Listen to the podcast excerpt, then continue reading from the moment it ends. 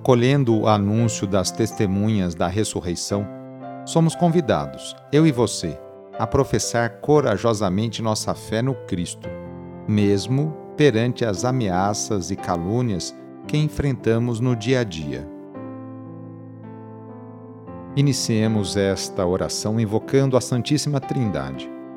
Em nome do Pai, do Filho e do Espírito Santo. Amém. Senhor nosso Deus, nosso Pai, nós cremos em vós, nós esperamos em vós, nós vos amamos, nós vos agradecemos este dia e vos damos graças porque estamos com vida. Oferecemos este dia ao Senhor com todas as nossas alegrias e sofrimentos, com todos os nossos trabalhos e divertimentos. Guardai-nos do pecado e fazei de nós instrumentos de vossa paz e do vosso amor Ajudai-nos a observar vossos santos mandamentos. Amém. Sábado, dia 15 de outubro. O trecho do Evangelho é escrito por Lucas, capítulo 12, versículos de 8 a 12. Anúncio do Evangelho de Jesus Cristo, segundo Lucas. Naquele tempo disse Jesus aos seus discípulos: Todo aquele que der testemunho de mim diante dos homens, o Filho do Homem também dará testemunho dele diante dos anjos de Deus. Mas aquele que me renegar diante dos homens será negado diante dos anjos de Deus. Todo aquele que disser alguma coisa contra o Filho do Homem será perdoado. Mas quem blasfemar contra o Espírito Santo não será perdoado quando vos conduzirem diante das sinagogas, magistrados e autoridades, não fiqueis preocupados em como ou com que vos defendereis, ou com o que direis, pois nessa hora o Espírito Santo vos ensinará o que deveis dizer. Palavra da Salvação. Declarar-se por Jesus é vencer o medo.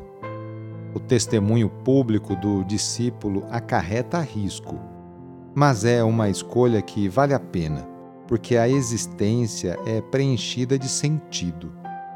Mesmo diante das perseguições, o discípulo jamais ficará desamparado. O Espírito Santo iluminará seu caminho. Por isso, ele jamais duvidará dessa força misericordiosa amorosa e encorajadora. Blasfemar contra o Espírito Santo é negar a bondade da ação libertadora de Jesus. É atribuir aos poderes do mal o que na verdade é obra divina. É não aceitar Jesus como o enviado de Deus. Blasfemar contra o Espírito Santo é querer eliminar o motor do reino de Deus e da vida da Igreja. Diante dos tribunais, os cristãos perseguidos terão a assistência desse Espírito Santo, que vai lhes ensinar o que eles deverão dizer. No sábado, a Igreja incentiva a rezar de maneira especial e particular por Maria, Mãe de Deus e nossa. Rezemos especialmente também pelas mulheres aquelas que se levantam cedo para seus afazeres domésticos e também por aquelas que trabalham fora. Muitas delas são o sustento, o esteio para sua família. Lembremos de todas as mulheres grávidas que passam por esta experiência bonita. Rezemos por aquelas que querem engravidar e ser mãe, e também pelas mulheres e famílias que estão esperando a adoção de uma criança. Enfim, pedimos a intercessão da Mãe de Jesus nesta oração para todas as mulheres. E rezemos juntos o Magnificat, junto com Maria. A minha alma engrandece o Senhor e se alegrou meu espírito em Deus meu Salvador, pois ele viu a pequenez de sua serva. Desde agora gerações hão de chamar-me de bendita. O poderoso fez em mim maravilhas e santo é o seu nome. Seu amor de geração em geração chega a todos que o respeitam demonstrou o poder de seu braço, dispersou os orgulhosos, derrubou os poderosos de seus tronos e os humildes exaltou. De bem saciou os famintos e despediu sem nada aos ricos.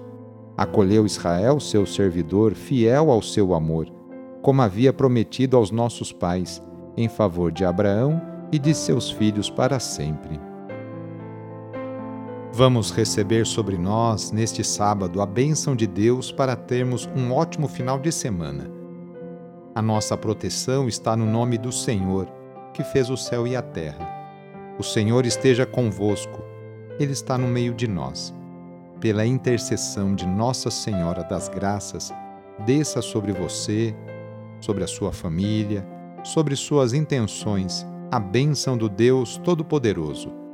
Pai, Filho e Espírito Santo. Amém. Foi muito bom rezar com você hoje. Se esta oração está te ajudando, eu fico muito contente. Então envie o link da oração para seus contatos, familiares, amigos, conhecidos. Eu sou o padre Edmilson Moraes, salesiano de Dom Bosco, e moro atualmente no Colégio Salesiano Santa Terezinha, em São Paulo. Que Deus continue abençoando você e sua família. Abraço e até mais!